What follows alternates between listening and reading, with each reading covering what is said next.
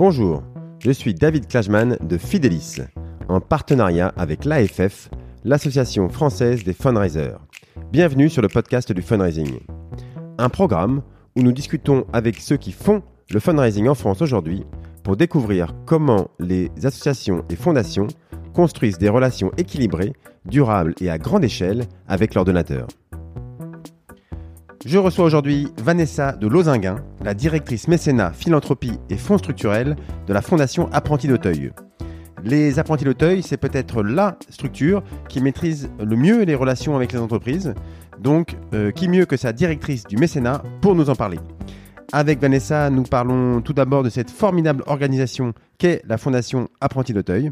Puis nous abordons les grands principes à respecter quand on met en place son service de mécénat et sa philanthropie. Et enfin, nous rentrons concrètement dans le quotidien d'un fundraiser qui cherche à nouer des partenariats avec des entreprises. Co-construction, territoire, différents types de soutien, modèles économiques, beaucoup de notions à maîtriser. Écoutons donc sans attendre Vanessa de Lozinguin.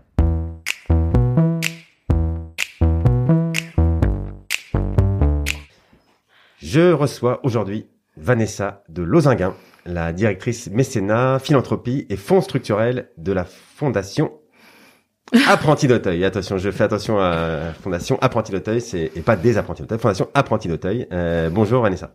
Bonjour David. Alors, euh, bah, on est dans le, rapidement là où on est. On est dans le 16e arrondissement, hein, au, au, siège. Vous avez un, un siège historique euh, qui euh, qui est là depuis le début, je crois. Euh, c'est ça. Hein? Tout à fait. 155 ans d'existence. Donc, on, ça, enfin, ça se voit. On est vraiment. Euh, je sais pas s'il y a beaucoup de sièges comme ça. On est euh, à deux pas de la maison de Radio France. Euh, il y a la maison de Balzac. Je suis passé devant pour venir. c'est vraiment un endroit magnifique. vous avez organisé l'espace avec des jeunes qui, on voit des jeunes d'ailleurs qui courent dans les. Dans, ici, vous, vous hébergez aussi des des gens sur place, c'est ça? Tout à fait. C'est un site qui regroupe notre siège social et des établissements d'accueil et de formation de jeunes d'apprentis d'hôtel. Ouais, on, voilà, on sent une âme dans cet endroit-là. Et, et ça, c'est un marrant. Dès, dès qu'on rentre dedans, on, on sent vraiment l'âme et je pense que euh, ça, ça, ça a pas de prix, quoi. Euh, bon, alors quand moi je parle de mécénat, de travail avec les entreprises, de partenariat entreprise, euh, on me dit à chaque fois, ah mais oui, ceux qui sont très forts là-dedans, ce sont les apprentis d'Auteuil. Donc Vanessa, je suis vraiment content d'être là euh, parce que j'entends tout le temps ça. Donc là, je suis content d'essayer, enfin d'être là pour euh, pour comprendre euh, pourquoi, euh, comment vous y prenez et, et qu'est-ce que toi tu as aussi contribué à bâtir pour les apprentis.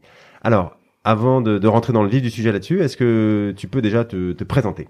Oui, avec plaisir. Donc Vanessa de Ozinguin, moi j'ai 40 ans, donc je suis à Apprenti d'Auteuil depuis 2004.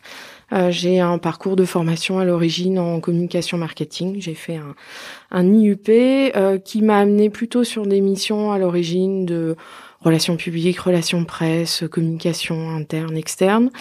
Euh... Ah, T'es rentré directement euh, après ta scolarité aux apprentis? Non, ah je, suis passée par des agences. Ah, voilà, euh, par des agences de relations publiques, euh, mais assez brièvement. Euh, et puis j'ai découvert à l'occasion d'une mission à la Fondation Club Méditerranée l'univers du mécénat que je ne connaissais pas du tout.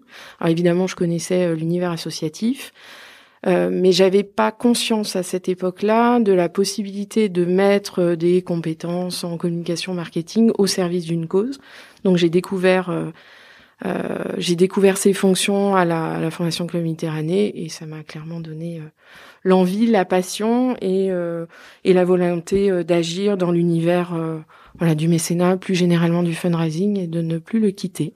Donc suite voilà cette expérience, j'ai rejoint Apprenti d'Auteuil en tant que chargé de mécénat et mes mes fonctions ont évolué au cours au cours des années pour voilà constituer cette cette direction qui regroupe le mécénat, la philanthropie et les fonds structurels depuis 2017. D'accord, donc tu t'es formé, bah, comme beaucoup d'entre nous, enfin, tu avais une formation de communication à la base, et après, sur la partie mécénat, tu l'as fait en, partie euh, à la fondation euh, Club euh, Méditerranée, et, et, et, après ici, d'accord. Tout à fait. Et tout en étant assez actif, je crois, dans les différents réseaux. AFF, Amical, et tu. Bon, en tout cas, en participant, ça c'est certain, c'est des réseaux qui nous ont, je pense, tous beaucoup aidés à différents moments de notre carrière pour alors se former, mais aussi s'inspirer.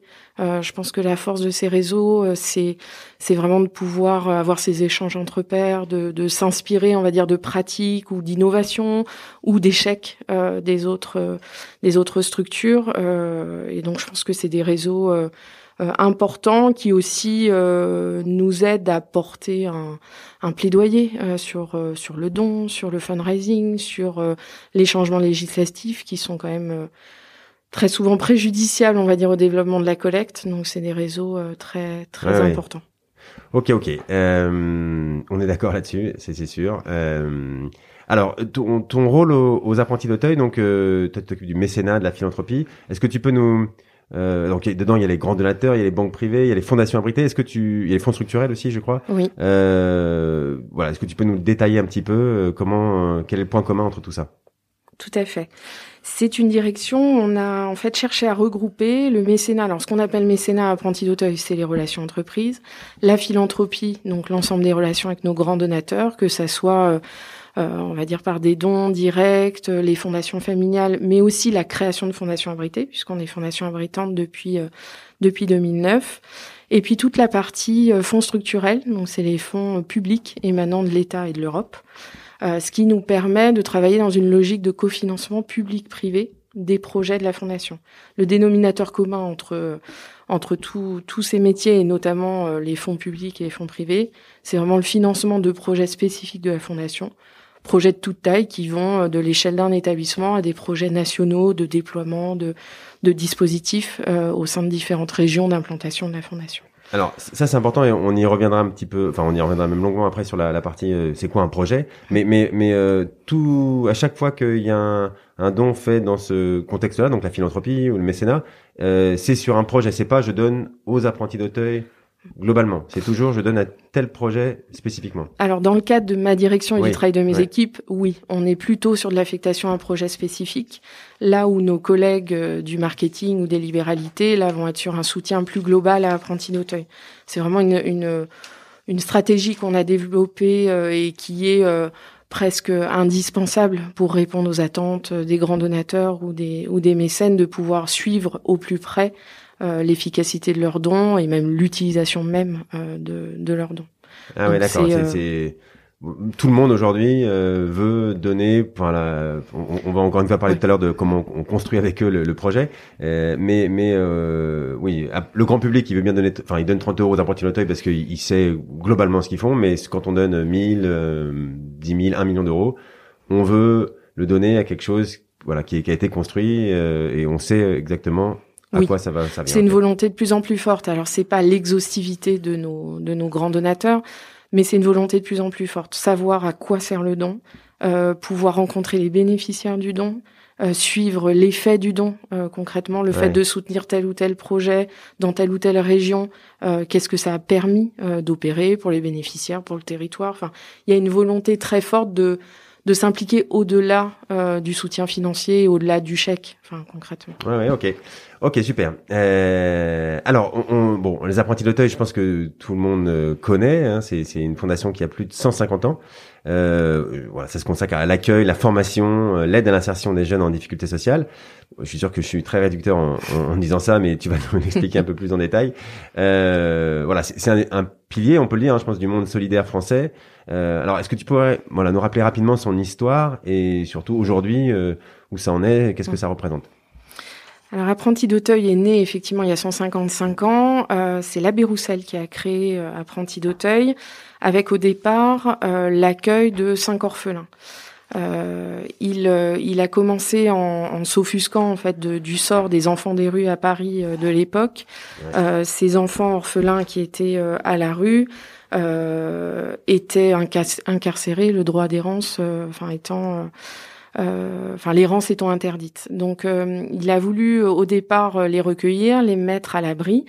alors c'était un prêtre, donc son, son, ambition de départ était de les, les, former à la première communion, mais assez vite il s'est rendu compte que ça suffisait pas pour assurer un avenir à ces jeunes et que l'apprentissage d'un métier était nécessaire. D'où la, la notion de apprenti d'Auteuil, apprentissage d'un métier et apprentissage au sens au sens large.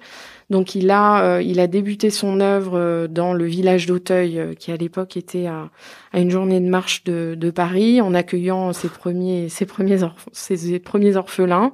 Et puis très vite, grâce en fait à la solidarité, à la générosité des voisins qui ont accepté de donner euh, une partie de, de, de, leur terrain. Il a pu agrandir et accueillir de plus en plus d'enfants.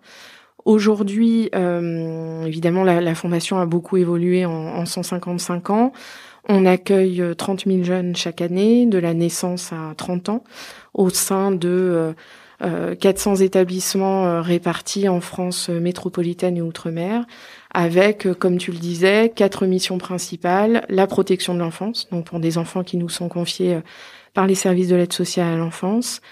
Euh, le, la lutte contre le décrochage scolaire avec des établissements scolaires privés sous contrat, de l'éducation nationale, de l'école maternelle au lycée professionnel, euh, et la mise en œuvre de, voilà, de, de, pédagogie adaptée ou de prise en charge éducative spécifique pour, euh, pour ces jeunes. Euh, le soutien à la parentalité, ça c'est le seul euh, entre guillemets nouveau sujet qu'on a depuis alors quand même une vingtaine d'années euh, par rapport à l'origine euh, et, au projet d'origine de de la fondation. Euh, pendant très longtemps, Apprenti d'Auteuil n'a accueilli exclusivement que des orphelins. Donc de fait, la question des familles ne se posait pas. Mais avec la diversification des activités, l'accueil d'enfants placés et puis petit à petit le développement de, la partie scolarité, les familles sont devenues de plus en plus présentes.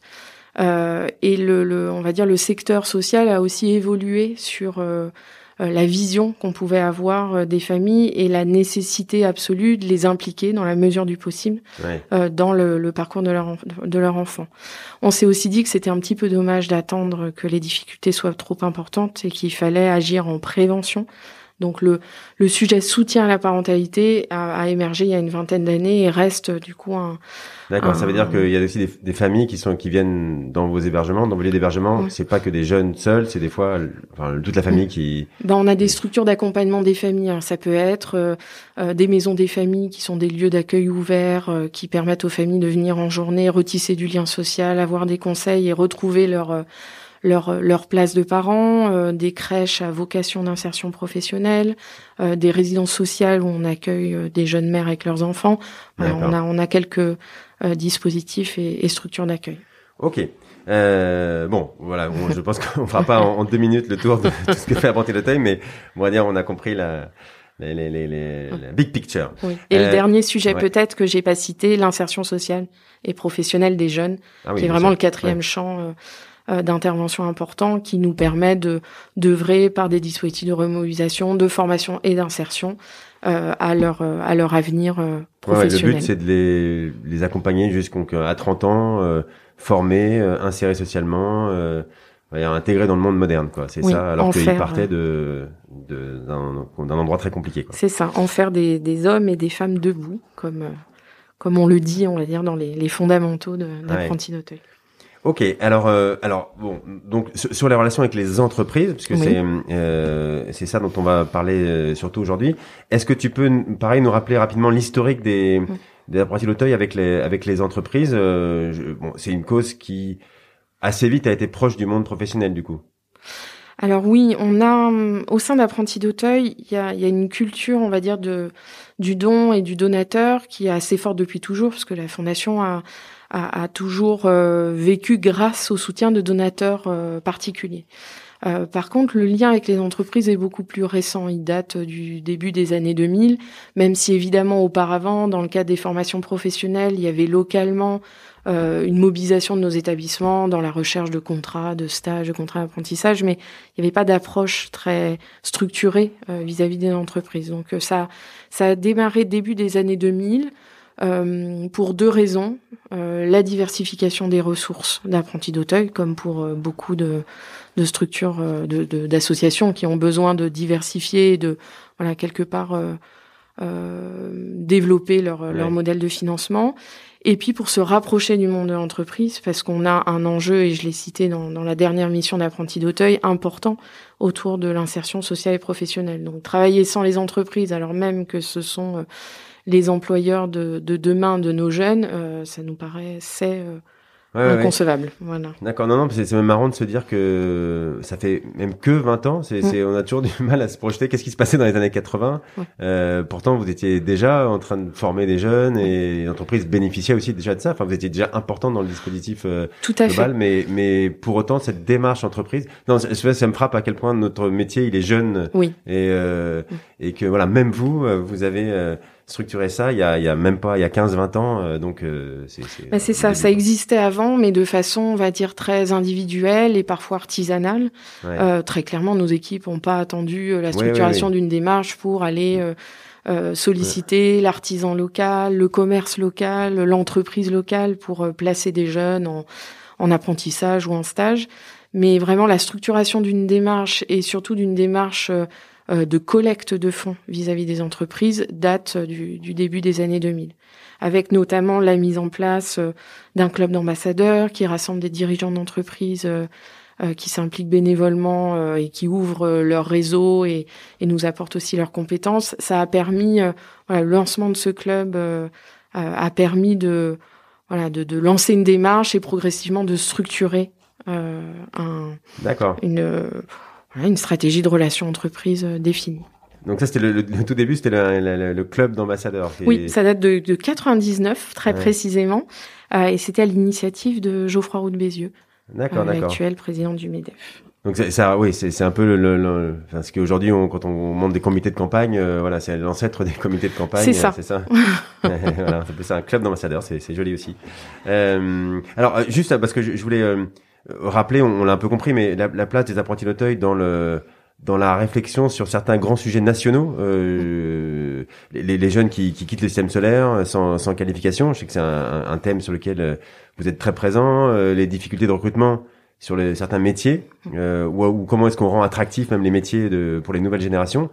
Je, je, vous, vous êtes un peu comme un, un observatoire et une plateforme d'expérimentation sur euh, des projets dans ce domaine. Hein. C'est bien ça. Oui, bah on est alors surtout notre euh, notre place d'acteur de terrain euh, fait qu'on a déjà bah, forcément une expérience puisqu'on a les jeunes au quotidien avec nous. on a voilà une capacité aussi à expérimenter des, des, nouveaux dispositifs, des nouvelles approches. Euh, donc on, on travaille euh, beaucoup en lien avec les, les pouvoirs publics et les, euh, les, les, différents, on va dire, ministères, ministère du Travail, l'éducation nationale, de l'agriculture, enfin l'ensemble des domaines de la cohésion sociale qui touchent à l'activité d'apprenti d'Auteuil. Et je pense que notre euh, notre force, comme beaucoup d'acteurs associatifs, c'est de pouvoir porter une voix du terrain, euh, pas être dans la théorie ou dans un concept, mais bien dans une pratique et une expérience terrain euh, qui nous permet de bah, de pouvoir déterminer ce qui nous semble utile, pas utile, ce qui fonctionne, ce qui ne fonctionne pas. donc on, ouais, bien sûr, vous, vous avez les jeunes avec, vous, nous, donc la, la, réponse est assez immédiate. Donc effectivement, c'est une, pour les ministères, j'imagine, c'est une force importante d'avoir des gens qui qui connaissent le terrain. Euh, alors, euh, tu l'as, tu l'as aussi évoqué euh, tout à l'heure, mais le, la fondation elle agit grâce au soutien des fonds publics. Hein. Vous êtes financé par d'ailleurs un large spectre d'acteurs publics. Hein. C'est, ça va de la municipalité à, à l'État, euh, euh, mais ça, ça représente entre bien que soit 58%. C'est-à-dire qu'il y a quand même 42% euh, qu'il faut aller récolter sur des fonds privés. Tout à fait. Euh, donc euh, on comprend que les fonds privés, c'est un enjeu majeur. oui, c'est un enjeu majeur. Le budget annuel de la fondation, il est autour de 400 millions d'euros.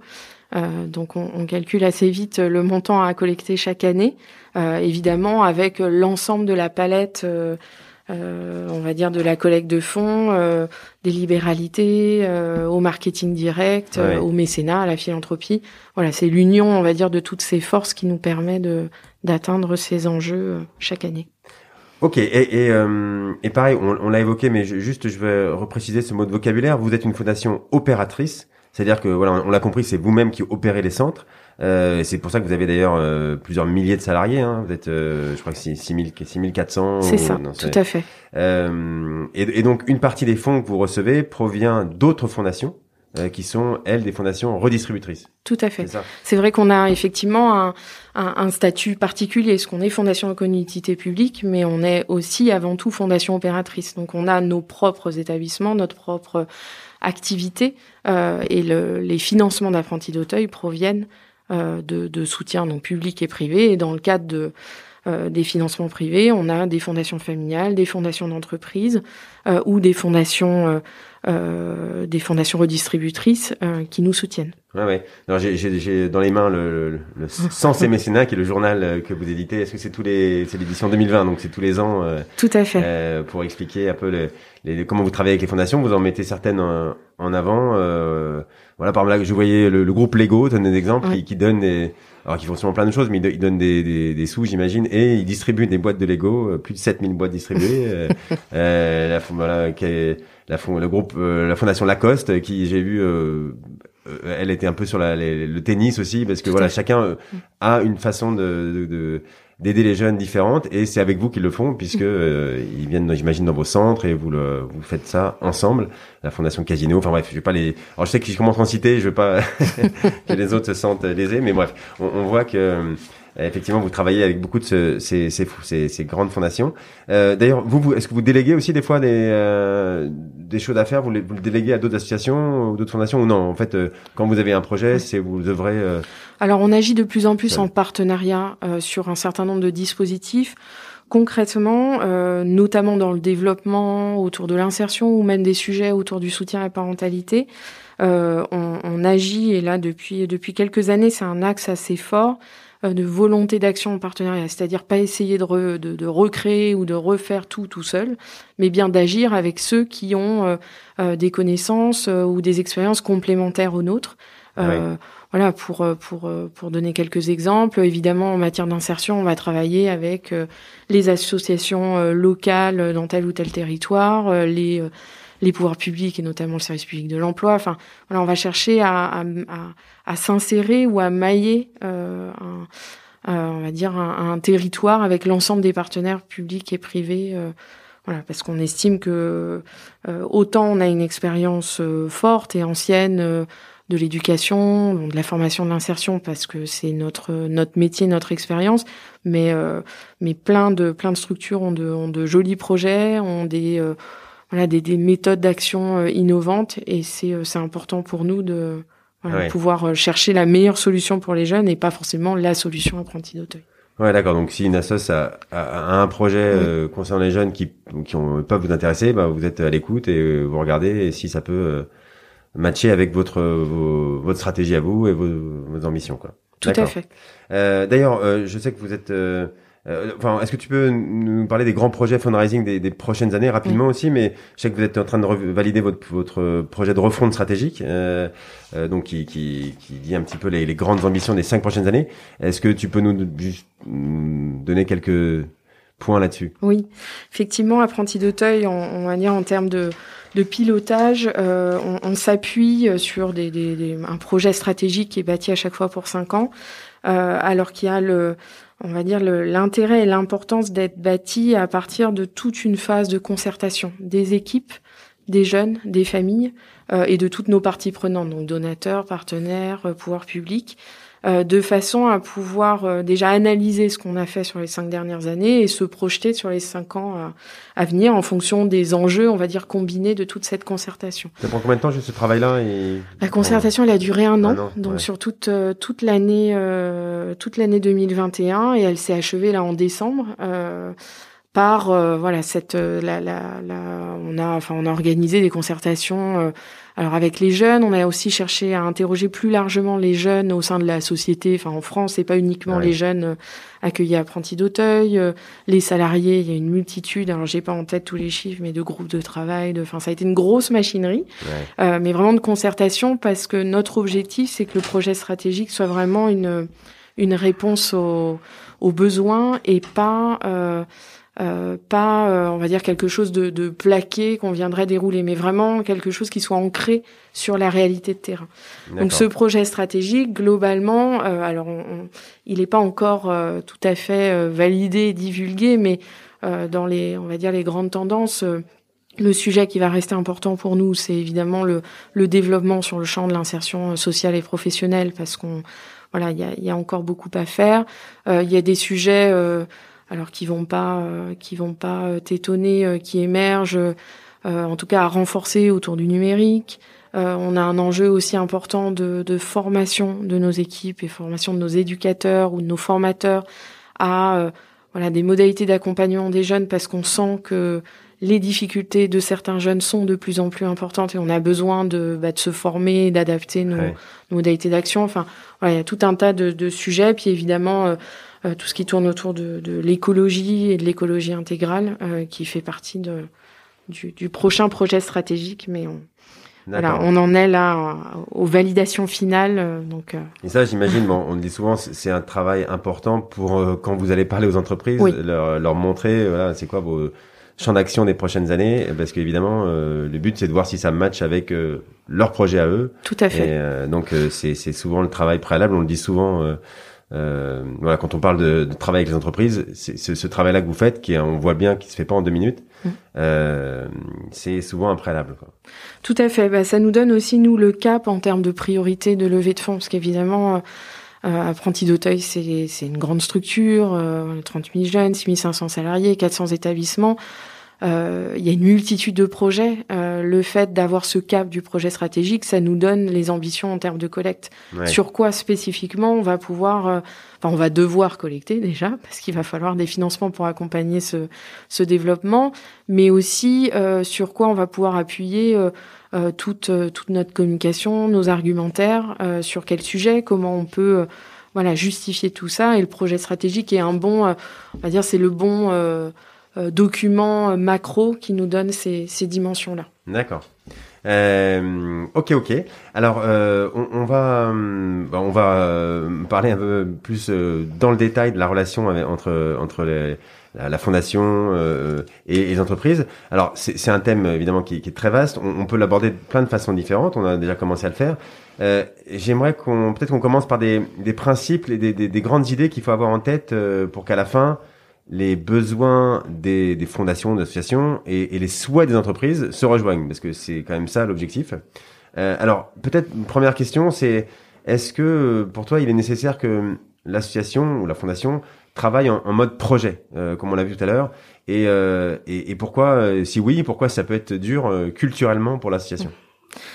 Alors nous, on s'est on s'est on s'est aperçu. Donc j'évoquais tout à l'heure qu'on a commencé vraiment à structurer une démarche au, au début des années 2000 de, développement des relations entreprises, euh, alors qu'on a cherché à déployer au fur et à mesure, et on, a vite été freiné euh, par notre euh, fait euh, difficulté et parfois incapacité à structurer des projets qui avaient bah, toutes les dimensions d'un projet. alors une thématique, ça généralement, heureusement, il y en a une, mais des objectifs clairs, des bénéficiaires bien ciblés avec l'ensemble des voilà des, des, détails nécessaires, des indicateurs, de l'évaluation, euh, une capacité aussi à tenir nos engagements. Euh, voilà, quand on a un planning prévu sur un an, ben on s'étale pas sur cinq. Euh, enfin voilà, on, on, était confronté à pas mal de pas mal de difficultés. C'était dur? Tu dis c'était dur de. Je pense parce que culturellement, euh, on a eu, euh, on a toujours été évidemment habitué à euh, à être soutenu par les fonds publics, par des donateurs particuliers, mais on n'était pas encore dans la démarche de rendu compte euh, à des grands donateurs ou à des mécènes. Ah Donc on n'avait pas suffisamment avancé sur la structuration de projet parce que nos équipes étaient tout simplement pas formées. Et la réalité quotidienne de nos directeurs d'établissement, euh, c'est de gérer euh, leurs équipes, de gérer les jeunes accompagnés, et c'est pas de collecter des fonds. donc le ou de faire du reporting, ou de faire du reporting. j'ai pas le temps, j'ai des choses plus importantes à faire. C'est ça. Il y a le quotidien en fait qui prend qui prend vite le pas. Donc on a, euh, on avait entre guillemets cette volonté collective de développer les relations entreprises, mais une faiblesse dans notre capacité à euh, monter ces projets de façon euh, cohérente et puis du coup de les rendre euh, attractifs. on avait beaucoup de projets très locaux, mais très peu de projets nationaux, c'est-à-dire un sujet qui est décliné dans X régions. donc on a mené, on a, on a mené deux, deux démarches. Déjà, on a mené une démarche de structuration de programme en gros, euh, prendre les thématiques d'action d'apprenti d'Auteuil et les décliner euh, euh, en, en, programmes qui eux-mêmes représentent un certain nombre de projets. Pour donner quelques exemples, voilà, autour du grand chapeau insertion sociale et professionnelle, bah, à l'intérieur, on a cinq programmes. L'un qui est plutôt sur la remobilisation, les, le programme Boost. L'un qui est sur l'accompagnement à l'entrepreneuriat, l'ouvre-boîte, enfin, etc. On a fait ça pour l'ensemble des démarches, donc des, des projets. Donc ça a demandé quand même un petit peu de temps et de, de, travail en interne, mais pour avoir aussi une lisibilité sur l'action d'apprenti d'Auteuil, parce que tu l'as dit à plusieurs reprises, l'apprenti d'Auteuil est vaste. Euh, c'est c'est pas toujours évident si on ne zoome pas à l'échelle d'une thématique ou d'un projet de vraiment de d'expliquer euh, et de, de permettre à des donateurs, euh, des grands donateurs, des mécènes d'entrer vraiment dans l'action d'apprenti d'Auteuil. Donc on a structuré ça et parallèlement on a formé nos équipes au mode projet. Donc pendant deux ans, euh, par un roadshow en région, on a formé l'ensemble de nos directeur euh, d'établissement, mais aussi équipe régionale, fonction ressources, euh, au mode projet. Alors au mode projet de façon générale, mais avec une coloration euh, euh levée de fonds, de façon à ce qu'ils comprennent aussi l'intérêt. Pourquoi on leur demande un reporting, pourquoi on leur demande de tenir leurs engagements, pourquoi c'est important de se poser la question de l'évaluation et des objectifs du projet. Et, quand on leur explique, ça se passe plutôt bien en général, j'imagine. Complètement. Je pense que la démarche, nous, nous a permis de, bon, déjà de, de former évidemment les équipes, mais aussi de démystifier, euh, parce que ce qu'on peut comprendre pour certaines équipes terrain, elles vont, enfin, leur réalité quotidienne peut, peuvent être très loin euh, d'un mécène le fait d'avoir ce qu'on avait prévu dans le cadre de cette formation, des témoignages de mécènes sur pourquoi ils font ça, pourquoi euh, pourquoi ils nous soutiennent, euh, ce qu'ils attendent de nous, euh, ce qu'ils peuvent nous apporter, ce qu'on peut leur apporter. Enfin, ça a démystifié aussi l'image qu'on pouvait avoir des grandes entreprises ou de même plus petites entreprises dans leurs actions. Donc ça a été bénéfique pour, je pense, amorcer un changement culturel à la fondation qui fait que aujourd'hui, et ce qui n'était pas le cas il y a dix ans, Aujourd'hui, la question ne se pose plus euh, de, de, le, de, travailler avec les entreprises, de lever des financements auprès des entreprises, de répondre à leurs attentes. C'est devenu euh, normal et légitime. D'accord.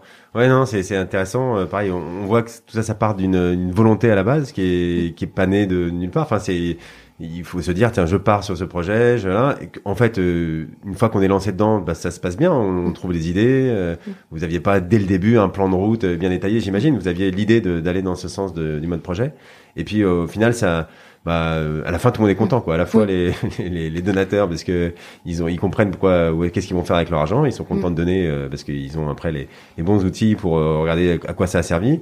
Euh, vous, vous êtes content parce que ça marche auprès des donateurs. Et puis les gens, même sur le terrain, les directeurs d'établissement, ils, ils, comprennent mieux pourquoi euh, ce qu'ils font. Euh, il y a d'autres, ils voient que ça intéresse d'autres gens, voilà, dans les fondations à, à Paris, je sais rien. Ils disent mais en fait, ce que je fais, ça intéresse plein de gens, quoi. Voilà, donc tout le monde est content. Quoi. Oui. Puis ils comprennent mieux aussi du coup le, les enjeux qu'on leur met aussi annuellement de diversifier leurs sources de financement avec de la collecte privée. Euh, et je pense que ça a vraiment démystifié pour la la petite histoire, on avait euh, euh, un ou deux ans avant euh, lancé une formation de mode projet, on va dire très théorique, qui a du coup peu voire pas fonctionné parce qu'on était sur le mode projet de façon très théorique et les équipes ont plutôt rejeté en bloc en disant bon c'est sympa mais ça reste un peu nébuleux. Le fait de le rendre de lui mettre une, une coloration euh, financement. Enfin, en gros, ça va vous servir à structurer vos projets et du coup à développer, enfin à pouvoir les mettre en œuvre grâce au développement de la collecte de fonds, à donner du sens euh, à tout ça et a permis aux gens d'accrocher euh, sur le sujet. Ah Donc il faut savoir aussi se remettre en question dans nos approches internes. Quoi. Des, fois, on peut, parce qu'on peut peut-être avoir le sentiment inverse, dire ah mais si je leur dis qu'il faut faire ça pour lever des fonds, ils vont avoir l'impression que mm ils sont là pour vendre leur soupe, etc. Alors que non, euh, ça, ça, ça, les a aidés même à, structurer eux-mêmes, à, à, mieux servir ensuite les jeunes, de de structurer un mode projet, de, de savoir pourquoi ils le faisaient, d'avoir des reporting, etc. C'est via la collecte, on a permis de mieux faire son travail quoi à l'association.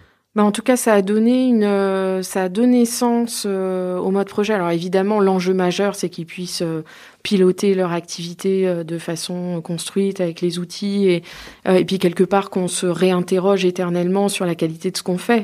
est-ce que c'est adapté? Est-ce que ça répond aux besoins? Et, Mais la, on va dire la coloration financement a permis de donner le petit plus qui dit bon bah ok j'ai envie de développer tel projet, mais j'ai aussi euh, je vais aussi pouvoir avoir les moyens de le faire parce que des projets, des idées, euh, on en a tous, mais sans les moyens, euh, ça peut être plus compliqué. Donc ça, ça répondait aussi à leur enjeu immédiat de, de comprendre comment ils pourraient en plus mettre en œuvre avec les moyens associés.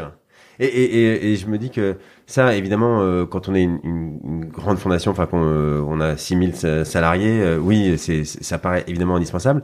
mais, mais même quand on est une association de 5 personnes, c'est pas forcément évident. C'est pas parce que on, on, peut, pareil, ne pas être organisé en projet, ne, ne pas être organisé pour faire des reporting. Et, et c'est pas simple non plus. C'est pas parce qu'on est 5 alors non, c'est plus facile entre guillemets à le faire quand on est 5 que quand on est 6000.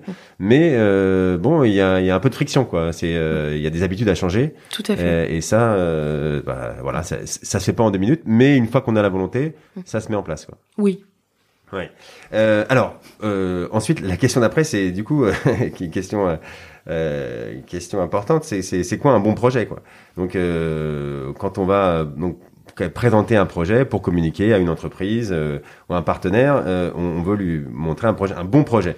Ok, alors c'est dire quoi C'est quoi Est-ce qu'il doit être trop petit, tout à trop grand, euh, local, pas local mm. Voilà, c'est quoi C'est quoi un bon projet Bon, alors un bon projet, c'est déjà un projet qui fait sens. Bon, ça, ça paraît évident, mais mais c'est mais mais c'est important parce qu'il faut que le sens résonne auprès de, de euh, du mécène à qui on, on le propose.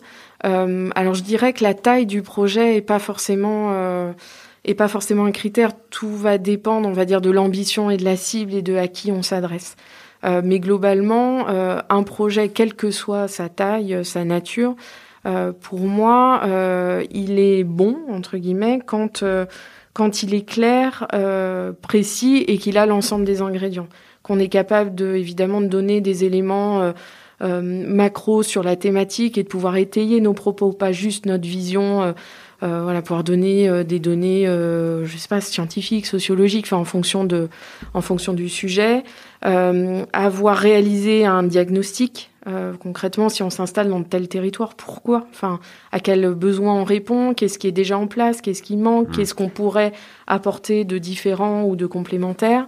Euh, et puis les ingrédients habituels. Enfin, on va s'adresser à qui? Enfin, de pouvoir détailler euh, les problématiques rencontrées par euh, par les bénéficiaires, quels qu'ils soient, c'est hyper important parce qu'on est nous immergés dans ce, quotidien. Donc c'est des sujets dont on entend parler, on va dire à longueur de journée. Un mécène ou un donateur, enfin quel qu'il euh, il faut l'emmener le, dans ce dans cette thématique et lui faire comprendre les difficultés auxquelles euh, ces, bénéficiaires sont, sont, confrontés. Donc ça, c'est important. Et puis évidemment, euh, voilà, les objectifs, le budget euh, clair, les critères d'évaluation, enfin comment on va évaluer si on a atteint ou pas nos objectifs, quel suivi on met en place, quel reporting on prévoit.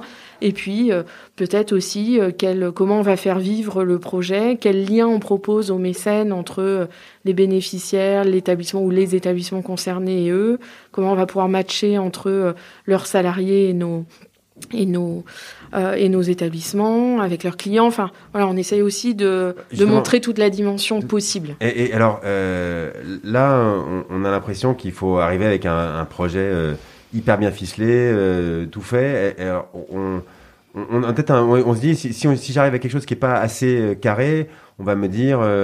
Ah, oui, bah peut-être que votre projet il est pas encore bien mature. Moi, je, je, je, je vous êtes pas assez bien organisé. Je vais pas vous aider quoi. On a peut-être cette impression-là, mais est-ce qu'au contraire, il faut pas laisser de la place pour pouvoir euh, co-construire le projet avec l'entreprise et quelle place on laisse et comment on, explique à l'entreprise que, que oui, c'est pas parce qu'on n'a pas travaillé, c'est pas assez bien travaillé, c'est qu'on on laisse de la place à, à une co-construction.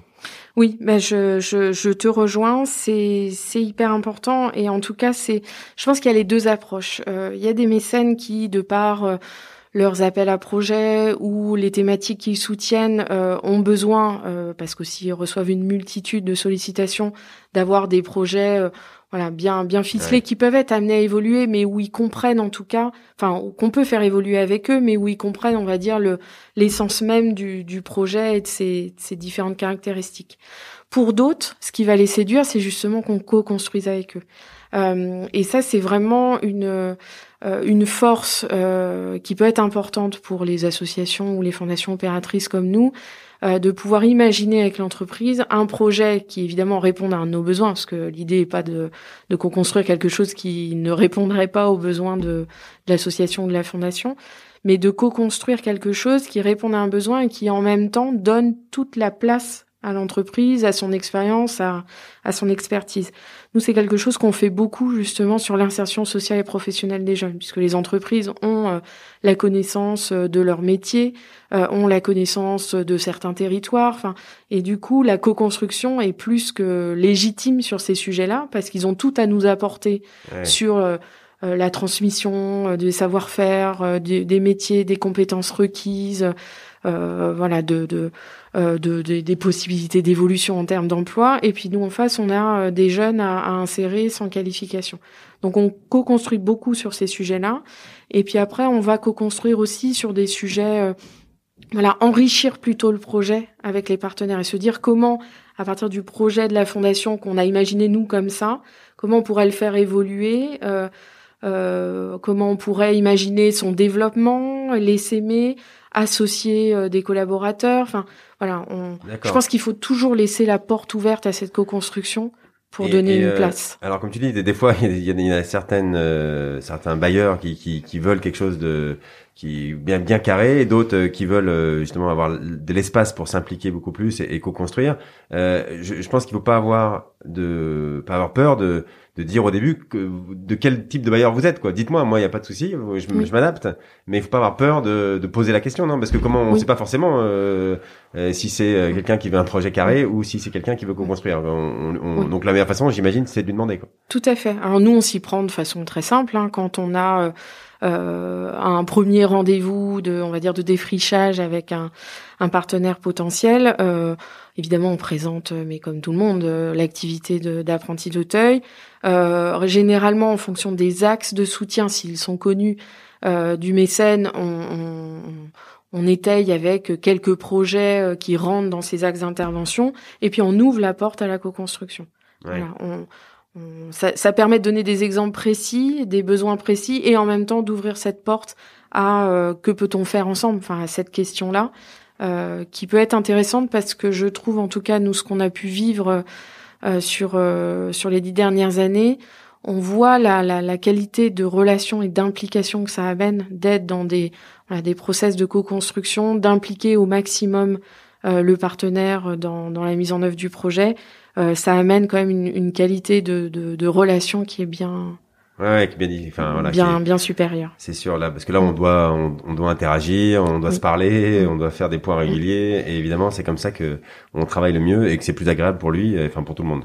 C'est ça. Euh, et alors, euh, c'est quoi les, les, différents types de soutien qu'on va demander aux entreprises? Alors, c'est pareil, j'ai euh, euh j'ai la, la, brochure là toujours devant les yeux où je vais vous détailler euh, euh, en une page les différents types. Donc il y a le, ce que vous appelez le mécénat croisé. Euh, Donc euh, euh, c'est un, un, mix entre le, le financier et l'aide en nature. C'est ça l'idéal?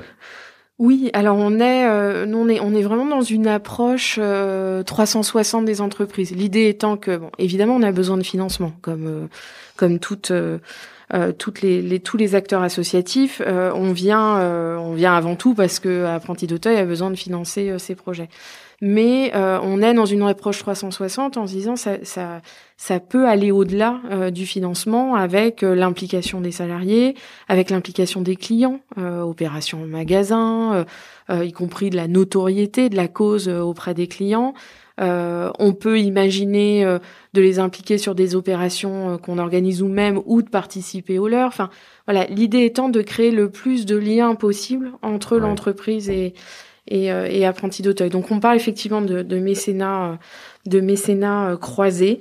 Euh, et pour la petite anecdote, l'équipe mécénat se, se surnomme le poulpe pour montrer un peu le l'étendue euh, ah des différentes. c'est un petit clin d'œil que je leur fais. L'étendue de des différentes, on va dire, tentacules possibles à déployer avec les entreprises. la, taxe d'apprentissage, les événements caritatifs, je, je l'ai la brochure, hein, les collectes en ligne, une course solidaire, etc. Vous pouvez, euh, voilà, une entreprise peut participer là-dessus. Mm. Euh, les produits partage, hein, on peut aussi euh, mobiliser ses clients.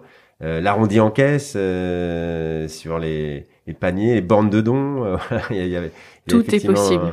Une, une, palette de choses. Après, je vois voilà, les, les, dîners de gala. bon, après, ce qui, ce qui est quand même le par exemple, les arrondis sur salaire, est-ce que c'est quelque chose qui est encore, enfin, j'imagine, ça reste marginal aujourd'hui. C'est des choses qui se développent, euh, personne ne néglige ces, ces, nouvelles formes de financement, mais les financements principaux, c'est quand même euh, toujours euh, un, mix entre le financier et le nature, ça veut dire. Euh, oui. Tu as un exemple d'ailleurs de peut-être un, un, type de partenariat type que vous avez? Effectivement, aujourd'hui, on enfin, le, les principales ressources viennent avant tout du, du mécénat financier, de l'apport en compétences et en, en, nature. Alors après, tous les dispositifs de collecte innovants, l'arrondi en caisse, l'arrondi sur salaire, enfin tout ce que tu citais, euh, pour nous, ça nous permet des, des, des vecteurs, euh, enfin d'être des vecteurs de développement. Euh, dans les années à venir, mais aujourd'hui ça n'a pas un poids important dans nos ressources, même si voilà on y croit, hein, mais euh, il, il, faut réussir à convaincre euh, les entreprises de le, de le mettre en œuvre. Euh, après, des, des, des, exemples de, de partenariats. Alors, on a Là, on, on, en a, on en a plusieurs, mais par exemple sur, euh, on parlait de co-construction tout à l'heure. La première entreprise avec laquelle on s'est engagé euh, dans un, un process de co-construction autour d'un dispositif de formation, c'est le groupe Monoyer, qui est le distributeur de, de Caterpillar en France. Donc, euh, euh, les engins de, travaux publics. Euh, et on a vraiment construit le modèle, qui aujourd'hui est un programme qui s'appelle Scola, de co-construction d'une formation avec une entreprise qui implique ses salariés en tutorat, en parrainage de jeunes, euh, qui en même temps finance l'accompagnement social des jeunes et toute la partie, on va dire, logement, enfin voilà, la, prise en charge des jeunes pendant pendant toute la durée du parcours de formation, et puis qui évidemment leur donne une qualification à la clé et voire un emploi pour ceux qui sont euh, recrutés par la suite. Ouais, donc ce sont les, salariés de l'entreprise qui viennent former euh, les jeunes, donc qui sont hébergés chez vous. Euh, à, leur métier, donc euh, la conduite d'engin, euh, etc. En plus, l'entreprise donne des sous pour globalement en plus, quoi, voilà, des, des euros en plus. et à la fin, c'est euh, c'est gagnant-gagnant puisque ces jeunes, une partie peut-être va rejoindre l'entreprise euh, ou une partie peut décider autre chose, mais mais mais euh, mais c'est une façon de, de aussi de, de, recruter pour pour ces entreprises. Donc est-ce que est-ce qu'il faut toujours un un modèle gagnant-gagnant entre la fondation et, l'entreprise ou, ou pas forcément Est-ce que c'est forcément quelque chose qu'il faut avoir en tête? Il faut il faut toujours se dire ah il faut que quelque part ça bénéficie à l'entreprise ou c'est pas une bonne façon de raisonner? Si je pense qu'il faut être dans une logique de gagnant-gagnant. Alors évidemment. Euh, quand on est bénéficiaire d'un soutien d'un mécène, on, c'est sûr qu'on a le financement euh, euh, et, et, de notre côté, mais je pense que le fait d'être dans une une logique gagnant-gagnant où l'entreprise y gagne ne serait-ce qu'en euh, en termes de, de, de, fédération, ses collaborateurs autour d'une cause, de euh, d'engagement sur des projets de société, de euh, quelque part de, de pouvoir aussi s'associer à une, une, dynamique associative. Euh, moi, ça me paraît être en tout cas important et, et c'est aussi, enfin, ça rejoint le l'aspect indispensable de l'engagement RSE de l'ensemble des entreprises et, et de, de, on va dire, du mouvement qui est enclenché depuis pas mal d'années. Donc pour moi, on doit plutôt être dans une logique de gagnant-gagnant euh, euh, et pas dans une, une logique euh, quelque part de supériorité euh, du financeur au, à l'acteur associatif. Enfin, il y a vraiment quelque chose à apporter euh, de part et d'autre. Et on voit bien que quelque part aussi l'expérience, voilà, dernièrement. On, échangeait avec l'un de nos partenaires qui se pose pas mal de questions autour du savoir-être en entreprise. Bah, typiquement, ça c'est un savoir-faire qu'on est en train de développer, enfin qu'on développe depuis des années, mais qu'on est en train de voilà de structurer euh, euh, en vue d'en faire un, un, référentiel de, de formation euh, au savoir-être pour valoriser cette compétence. Bah, typiquement, là, on a quelque chose à apporter que l'entreprise n'a pas et qui dépasse le soutien financier. D'accord, c'est-à-dire que vous pourriez, enfin vous-même aller faire des formations là-dessus dans l'entreprise ou faire des, des, jeux de rôle ou je sais pas comment, ça. se passe pour pour aider l'entreprise à à mieux intégrer c'est les jeunes qui travaillent dedans et d'accord. Et, euh, je sais que vous avez aussi des, dans le team building solidaire ça c'est quelque chose qui oui. alors oui qui est important euh, alors c'est quelque chose qu'on propose aux, aux mécènes entreprises de pouvoir venir alors au-delà de on va dire du soutien à un projet spécifique de venir à la rencontre de nos jeunes. Euh, on a cette chance d'être d'être une fondation opératrice, donc d'avoir euh, nos équipes, nos jeunes, et du coup de pouvoir favoriser la rencontre et de permettre à ce que parfois des mondes un peu éloignés euh, se rencontrent le temps, le temps d'une journée. pour nous, enfin en tout cas pour les jeunes, c'est pas c'est pas cosmétique. Enfin le fait d'avoir sur une journée des salariés d'entreprise qui viennent faire un un team building, c'est important parce qu'on a besoin de développer leurs compétences en termes de lien social. Euh, on a parfois certains jeunes qui ont très peu de liens en dehors de leur cercle familial ou, ou scolaire. Euh, c'est valorisant parce que du coup, euh, par exemple, si je prends l'exemple de team building autour de cours de cuisine, ben, on a des jeunes en formation cuisine qui inversent les rôles le temps d'une journée, qui deviennent formateurs d'adultes à voilà autour de autour de leur métier et puis du coup de leur passion euh, pour la cuisine. Donc c'est valorisant, on valorise leur rôle, leur capacité, leur confiance en eux, leur estime d'eux-mêmes parce que c'est souvent ce qui leur manque euh, cruellement. Et puis les salariés, ça leur permet de venir découvrir au plus près, d'être en contact direct avec euh, les jeunes de, de nos établissements. Euh, parfois de, je pense pour certains de, de, aussi de casser des idées préconçues ou des peurs. Hein. Quand on parle de jeunes en difficulté, ça veut dire quoi euh, Voilà, il peut y avoir certains.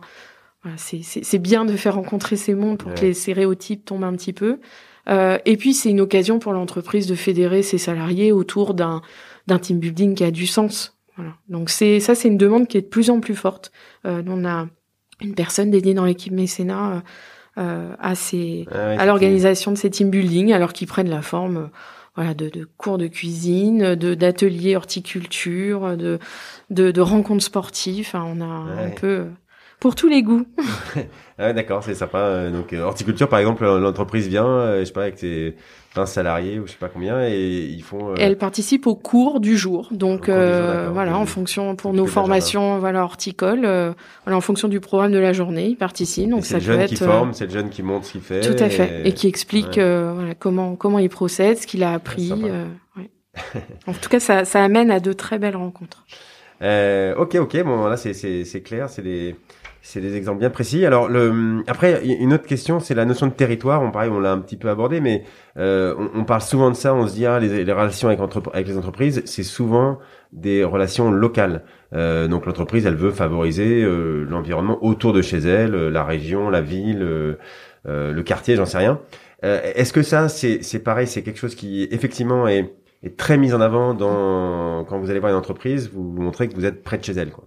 Oui, euh, c'est vrai que on, que ça soit des, grands groupes nationaux ou des entreprises installées localement, il y a cette volonté de proximité pour pouvoir mailler, on va dire, les projets soutenus, les acteurs associatifs soutenus et les et les entreprises.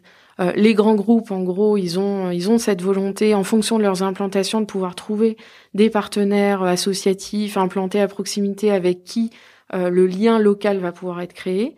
Et puis les assos, euh, on va dire les entreprises euh, euh, là qui ont une envergure plus locale ou régionale, elles ont souvent envie d'agir pour leur territoire. Enfin, en tout cas, c'est ce qu'on observe, euh, et, et, ça a évidemment du sens. Euh, on a, euh, dans les exemples que j'ai en tête, par exemple, une, une fondation abritée sous égide d'Apprentis d'Auteuil qui a été créée par cinq entrepreneurs de Cholet, la fondation Cholten, qui avait cette volonté d'agir localement pour les jeunes, l'insertion des jeunes à Cholet.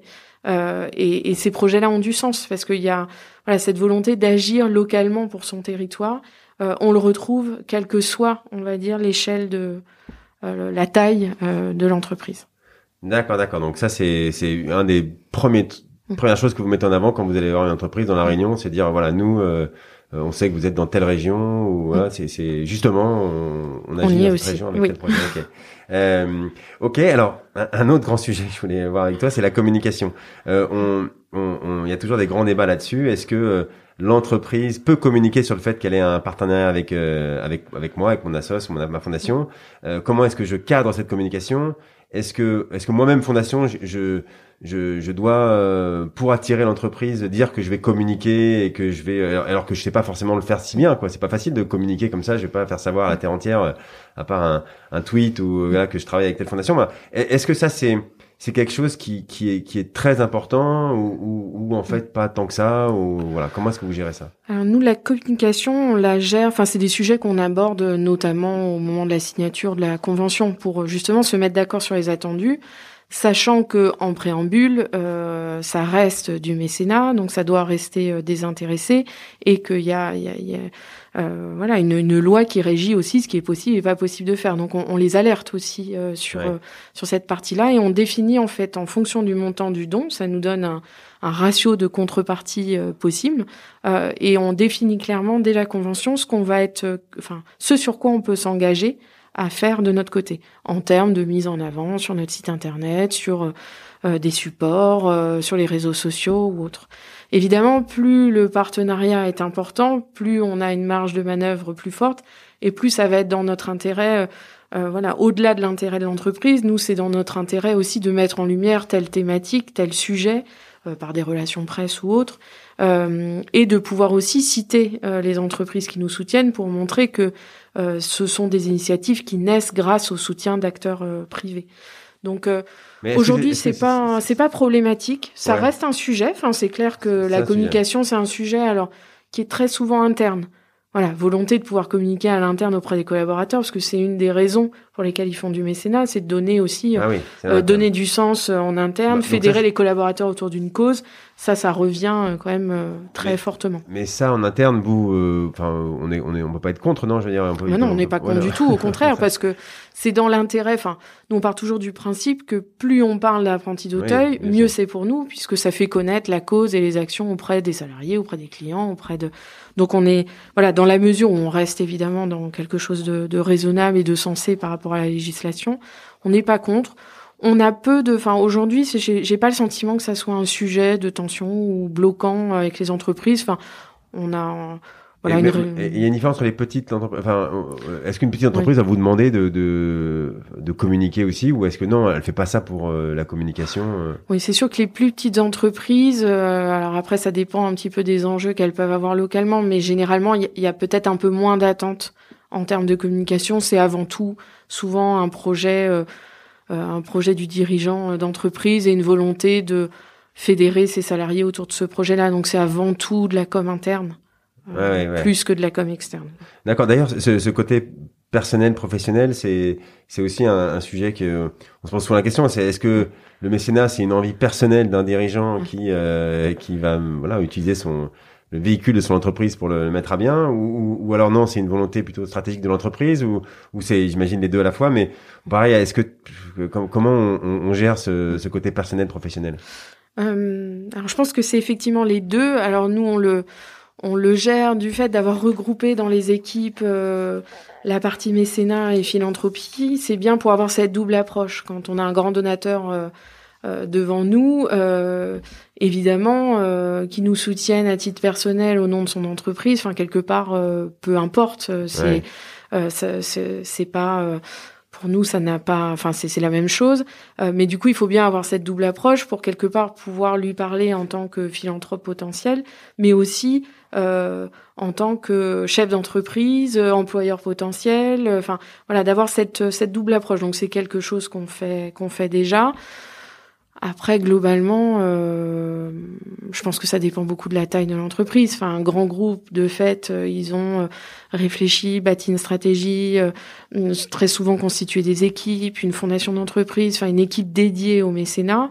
Dans les plus petites, elles n'ont pas les moyens de faire ça, donc ça tient souvent Sur la volonté du, dirigeant, ou à l'initiative parfois de salariés qui poussent leur gouvernance à s'engager sur des sur du mécénat. D'accord.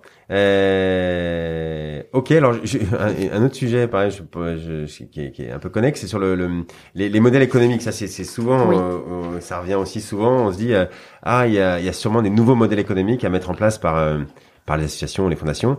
Euh, alors, ça pose des fois souvent des, des, problèmes fiscaux euh, assez vite, de concurrence avec le secteur privé. Euh, pareil, est-ce que vous, vous faites des choses là-dessus? Est-ce que c'est un sujet euh, euh, voilà compliqué Est-ce que vous avez des grandes ambitions dessus ou... Alors, je, je, te confirme, c'est un sujet qui est souvent compliqué. Euh, alors, on cherche les solutions parce que ça nous arrive effectivement d'avoir des activités un peu hybrides. Euh, par, exemple, un, restaurant, voilà, je, monte un restaurant avec mes jeunes, c'est ce qu'on on voit souvent ça. D'ailleurs, mm. j'avais euh, interviewé une, une assoce qui qui faisait ça, qui montait. Un, d'ailleurs, il n'y avait pas de restaurant dans la ville, c'était une petite ville, et bah c'était une façon d'insérer les jeunes, de former à la cuisine. Euh, et, et euh, bah, du coup, il y avait un restaurant dans la ville, tout le monde était content, mais bah ça empêche un, un restaurant privé peut-être de se construire euh, à côté. Alors, est-ce que c'est grave ou pas quoi? Et puis ça empêche, en fonction de la, la, la forme qu'on lui donne, ça peut empêcher de collecter des fonds. Euh, donc on a eu bah, typiquement le même cas de figure que, que cette, cette association euh, sur le développement de formation, euh, enfin d'un restaurant accueillant des jeunes en formation, euh, un, un, projet qui s'appelle la salle à manger.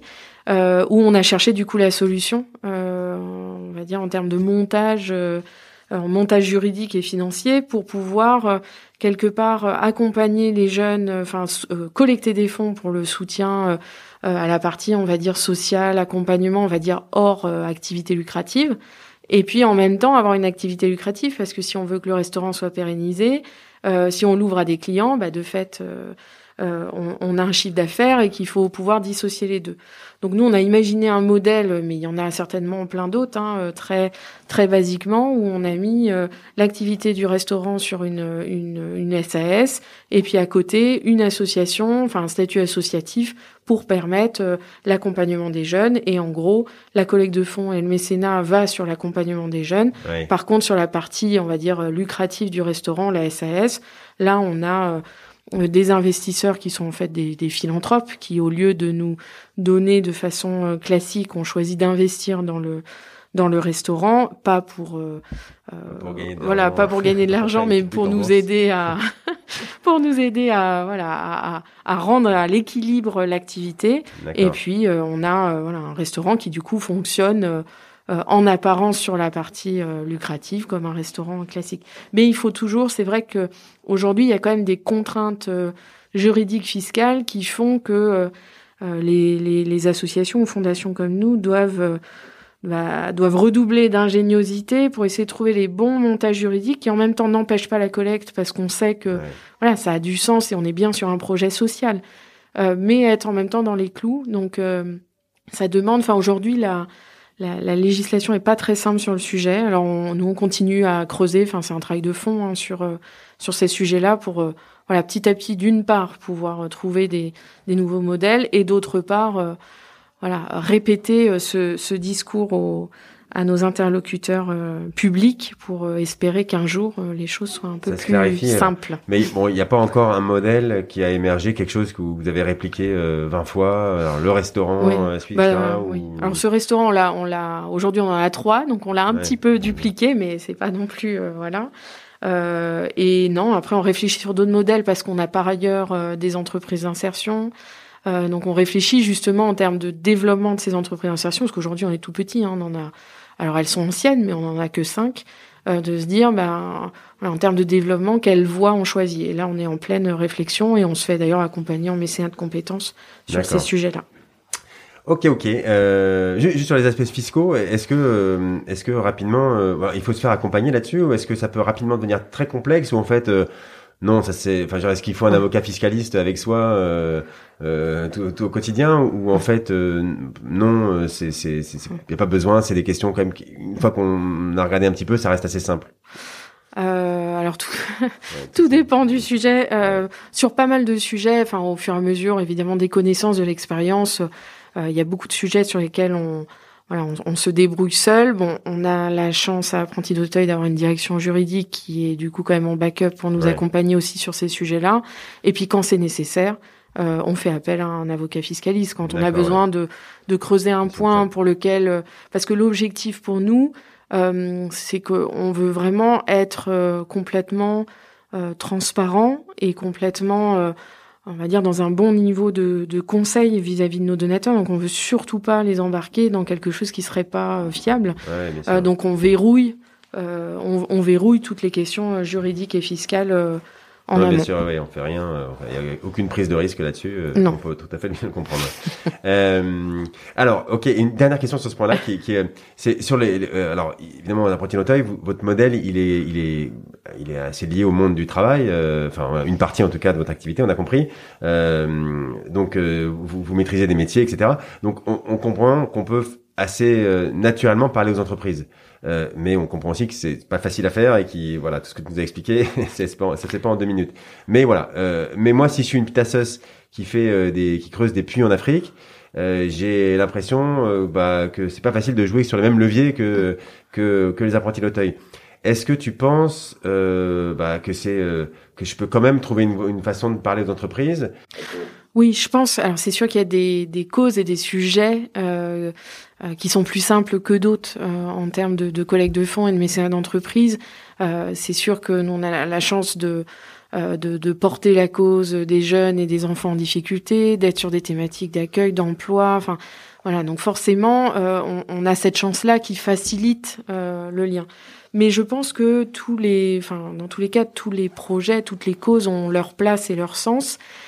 Alors comment s'y prendre Je pense que nous, bah, dans l'exemple que tu citais, il faut réussir à déterminer euh, quelles, quelles entreprises sont implantées ou ont une, une activité euh, dans le pays de destination, euh, quelles, entreprises ont une thématique, si elles ont une, une démarche de mécénat structurée qui pourrait venir voilà rentrer dans, dans ce cadre-là, peut-être élargir le champ autour de, de, de la précarité, de voilà de de de, de l'écologie autour de enfin voilà il faut il faut essayer de par cercle on va dire concentrique de, de, déterminer des cibles de prospection qui pourraient, euh, en tout cas, matcher avec, euh, avec le projet.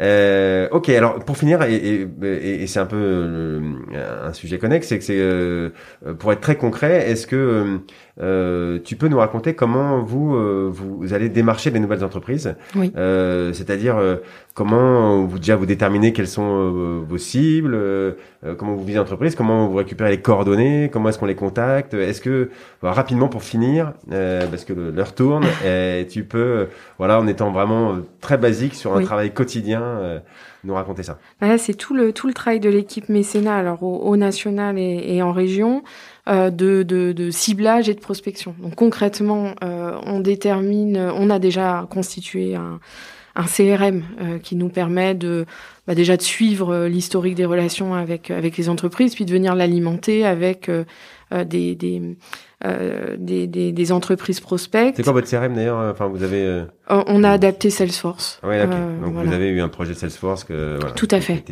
qui, est, qui est du coup commun au mécénat à la philanthropie pour justement faire les ponts entre chefs d'entreprise, grands donateurs et entreprises. D'accord. Donc il est, il est commun à l'équipe nationale. Donc on est une vingtaine à Paris et ils sont une quinzaine en région. Donc ça nous permet de mutualiser les, les, les contacts et l'historique et les mutualiser les forces. Et sur la prospection, bah, assez simplement, on utilise. Euh, euh alors évidemment, euh, on est en veille sur toutes les communications. Euh, alors au national, beaucoup des grands groupes et en région sur les plutôt les, les PME, ETI, communication sur les appels à projets, sur les thématiques soutenues. on s'appuie beaucoup sur euh, les, euh, les bases de données euh, de l'ANMICAL, du Centre français des fondations, pour voilà aller regarder les, les, entreprises qui en tout cas communiquent sur leurs actions de mécénat. Parce que les appels à projets, bah, il faut les trouver, il faut les, les, grappiller à droite à gauche. Bah, il faut faire une veille en fait récurrente, hebdomadaire sur ces appels à projets. il y a une personne dans ton équipe par exemple qui, qui fait ça, donc c'est boulot de faire ça. Alors entre autres hein, parmi parmi toutes ces missions, mais oui oui ça on, on, le suit de façon hebdomadaire.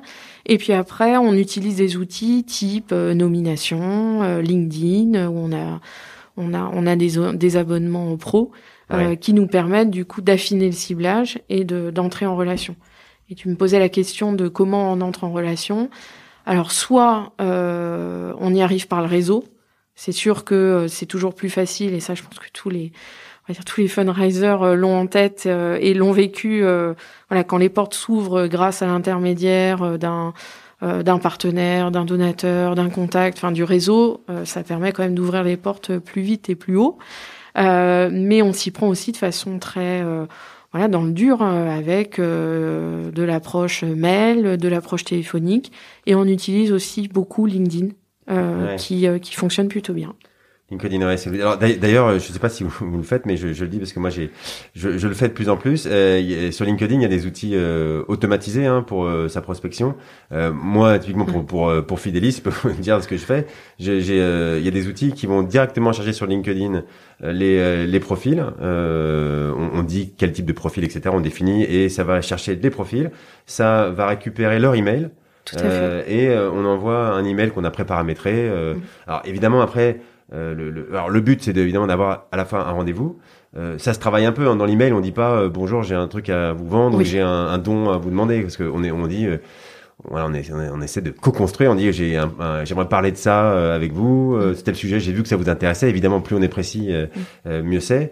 Mais mais mais maintenant, on peut gagner beaucoup de temps avec des outils comme ça. Complètement. donc voilà, si, si, si ça, ça, ça intéresse je vous enverrai la liste d'outils que moi j'utilise euh, et qui marche bien. Et donc mm. même vous, enfin voilà, tout le monde ah se oui, met LinkedIn, euh, on l'utilise, on l'utilise beaucoup et, et c'est vrai que l'approche très personnalisée, enfin je te rejoins, euh, c'est celle qui fonctionne le mieux. Enfin, on a tenté, hein, nous, et testé hein, dans de d'arroser, on va dire largement par de l'emailing ou autre très large, ça fonctionne pas. Enfin, le taux de retour est très faible. Alors que dès qu'on est dans une approche très personnalisée de prise de contact, ça fonctionne beaucoup mieux. Mais euh, voilà, c'est là où, et mais c'est, c'est, je dis pas que c'est facile, mais ça, ça, existe. Il y a aussi une façon de, enfin, il faut trouver le bon équilibre Tout entre personnalisé et en masse. Et, maintenant, il y a des choses qui, il y a des outils qui existent, voilà, pour pour le faire de façon intelligente.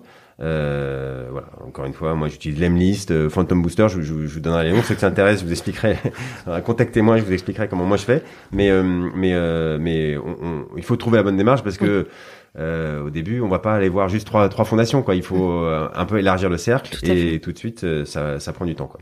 Euh, ok, ok. Donc, euh, et, et, après la, la, réunion, euh, une fois que vous avez le rendez-vous, la réunion, c'est c'est toi qui vas, c'est les équipes. Est-ce que euh, est-ce que forcément c'est quelqu'un de de haut, un haut gradé qui doit être à la réunion Non, pas forcément. Non, non. bah nous l'équipe mécénat, elles sont cinq. Il y a une, elles sont six, pardon, une responsable et, et cinq chargés de mécénat. très concrètement, chaque chaque chargé de mécénat va au rendez-vous partenaire. Et puis après, quand c'est nécessaire. Euh, voilà, ça dépend, ça dépend des, des, partenaires, de leurs demandes, de leurs attentes. Et puis souvent, nous, on essaye de jouer le, quelque part le parallélisme des formes, enfin, qui est en face. Euh, et donc, en fonction, on peut être amené aussi, nous, à mobiliser notre directeur général pour aller à certains rendez-vous parce que, compte tenu de la personne qui va être rencontrée, c'est important que. Mais voilà, on s'adapte à chaque rendez-vous. Euh, moi, concrètement, l'équipe. Euh, bien heureusement, euh, n'a pas besoin de moi pour aller voir euh, les entreprises partenaires, même si euh, j'en vois pas mal aussi. Ouais, ouais. oui, oui, je pense que même, même pour votre directeur général, j'imagine que c'est bien de, de l'amener de temps en temps, d'amener toute l'équipe, parce que ça fait toujours... Enfin, c'est toujours très. on apprend plein de choses en, parlant aux donateurs et aux prospects d'ailleurs. Carrément. Et je sais bien d'impliquer sa direction des fois qui, qui s'en rendre compte que notre métier est difficile. euh, ok, ok. Alors, bah, euh, dernière question, cette fois-ci, voilà, pour, pour conclure, parce que euh, le temps euh, tourne. Est-ce que, hum, voilà, je sais pas, une des questions traditionnelles que je pose euh, à la fin, euh, bah, sur le, ton équipe d'ailleurs, tu me parlais de ton équipe, est-ce que pour le management d'un service de, de, fundraising, est-ce que tu as deux, deux, trois euh, indications, conseils euh, pour, pour gérer une équipe? Alors moi, ce qui me paraît hyper important, enfin en tout cas c'est mon mode de management, très clairement c'est d'être dans la confiance, bienveillance avec, avec les équipes.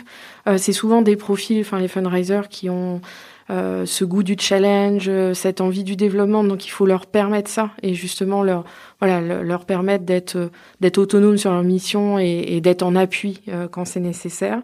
C'est des métiers qui sont pas faciles, alors qui sont remplis de joie. Quand on, on décroche un, un financement qui nous permet de rencontrer des univers très très différents, mais voilà, dans les phases de prospection, on sait tous que par moment, ça peut être un peu usant, et puis aussi on doit s'adapter aux envies, aux attentes de chacun.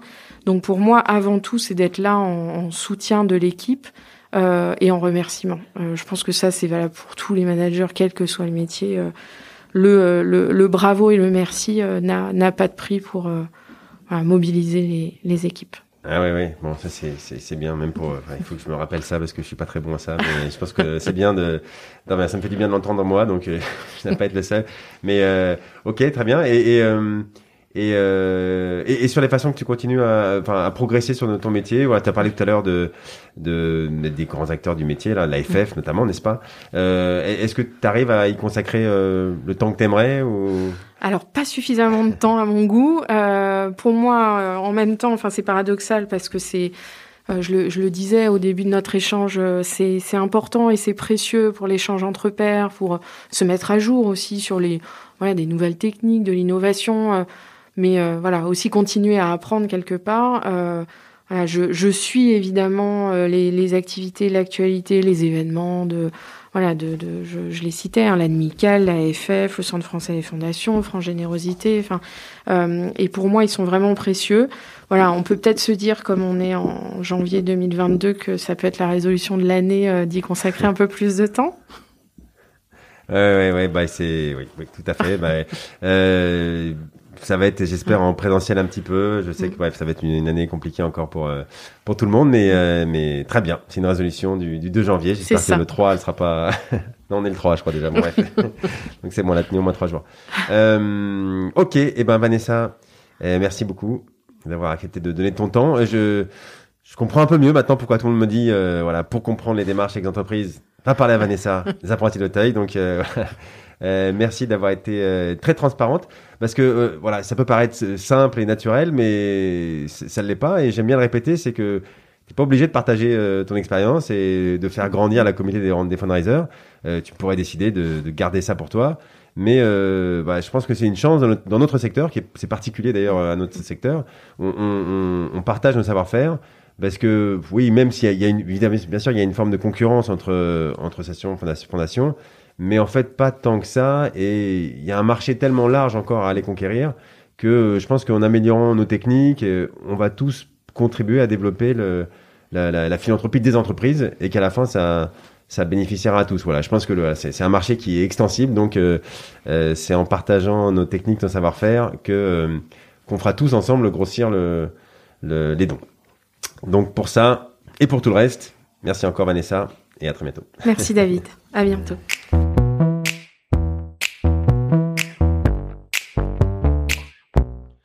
Bravo, vous avez écouté cet épisode du podcast du fundraising jusqu'au bout. J'espère qu'il vous a plu. Si vous avez un invité à me suggérer, une question à me poser ou juste un retour à me faire sur un épisode, envoyez-moi un message sur LinkedIn. Et bien sûr, euh, n'hésitez pas à parler du podcast auprès des gens que cela pourrait intéresser ou liker quand vous voyez passer un post sur le podcast. Juste ce petit like, cela m'encourage beaucoup et cela m'aide à faire connaître le podcast. Et si vous êtes une association et que vous vous intéressez à la collecte de dons par téléphone, Fidelis peut vous aider à le mettre en œuvre en garantissant même le résultat. Là aussi, contactez-moi pour en discuter. À bientôt pour un prochain épisode.